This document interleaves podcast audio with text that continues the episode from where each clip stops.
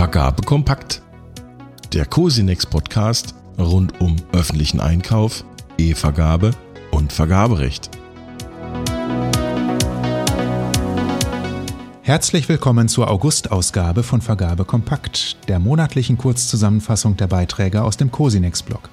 Alle Meldungen aus Vergabe Kompakt gibt es zum Nachlesen auf blog.cosinex.de. Links zu den einzelnen Beiträgen finden Sie in den Show Notes. Ich bin Wolf Witte, Redakteur des Cosinex Blog und Ihr Host hier bei Vergabe Kompakt. Vergaberecht. Inzwischen liegt eine große und unterschätzte Gefahr bei öffentlichen Ausschreibungen im Ober- wie im Unterschwellenbereich nicht in den Kosten und Verzögerungen aufgrund eines Nachprüfungsverfahrens, sondern in qualifizierten Schadensersatzansprüchen unterlegener Bieter. Darauf deuten auch die zunehmenden Fälle in der richterlichen Spruchpraxis hin. Darum beleuchten wir im Cosinex-Blog nach dem kleinen auch den großen Schadensersatz, seine Anspruchsgrundlagen und den Umfang des Schadensersatzes selbst. Öffentliche Auftraggeber sollten sich bewusst sein, so das Fazit, dass abgeschlossene Fälle mitunter Jahre später als Schadensersatzklagen wieder aufleben können. Dann sind die Güte des durchgeführten Vergabeverfahrens und die Dokumentation entscheidend. Verteidigung Deutschland habe das europäische Vergaberecht im militärischen Bereich übertrieben umgesetzt. Das sagte die Wehrbeauftragte des Deutschen Bundestags Dr. Eva Högel im Gespräch mit dem Podcast Lage der Nation.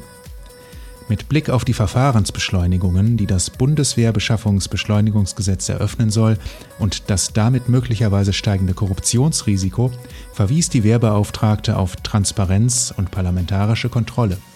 Wichtig sei, dass die Abgeordneten im Verteidigungsausschuss und im Haushaltsausschuss, aber auch alle anderen in ihren Wahlkreisen sorgfältig darauf achten, dass das Geld gut ausgegeben wird, so Högel.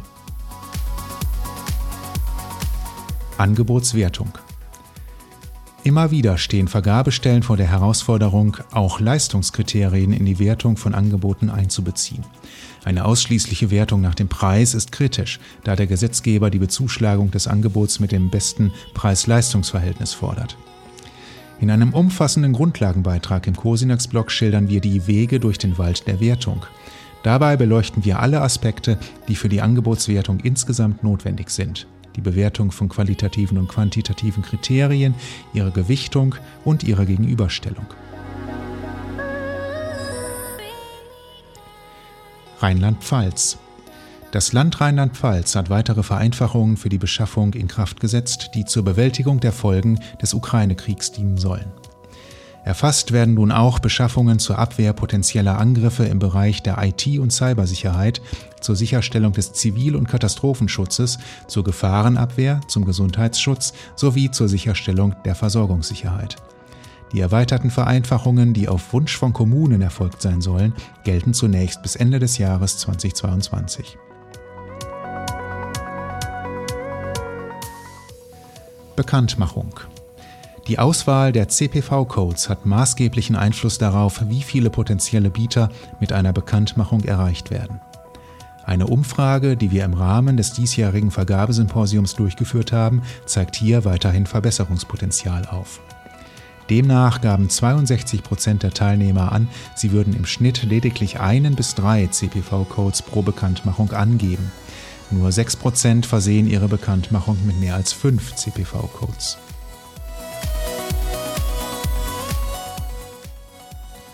Schleswig-Holstein.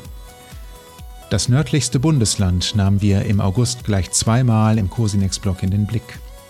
Zunächst bündelten wir in einem Überblicksartikel die vergaberechtlichen Regelungen, die in Schleswig-Holstein gelten, von der Unterschwellenvergabeordnung bis zum Themenbereich Mindestlohn und Tariftreue. Außerdem nahmen wir den Koalitionsvertrag unter die Lupe, den die neue schwarz-grüne Koalition im Juni vereinbart hatte. Unter anderem will sie die Digitalisierung von Beschaffungs- und Rechnungsprozessen der öffentlichen Verwaltung konsequent fortsetzen und nachhaltig optimieren. Hinsichtlich der elektronischen Vergabe stünde damit allerdings konsequenterweise eine Novellierung der Landesverordnung über die Vergabe öffentlicher Aufträge aus, denn sie stellt die Durchführung elektronischer Vergaben derzeit noch fakultativ.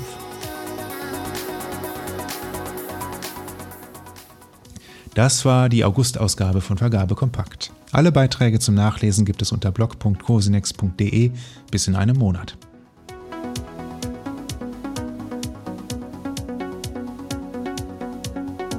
Das war Vergabe Kompakt, der Cosinex Podcast rund um öffentlichen Einkauf, E-Vergabe und Vergaberecht. Mehr zu den Nachrichten aus dieser Ausgabe und viele neue Beiträge finden Sie unter blog.cosinex.de.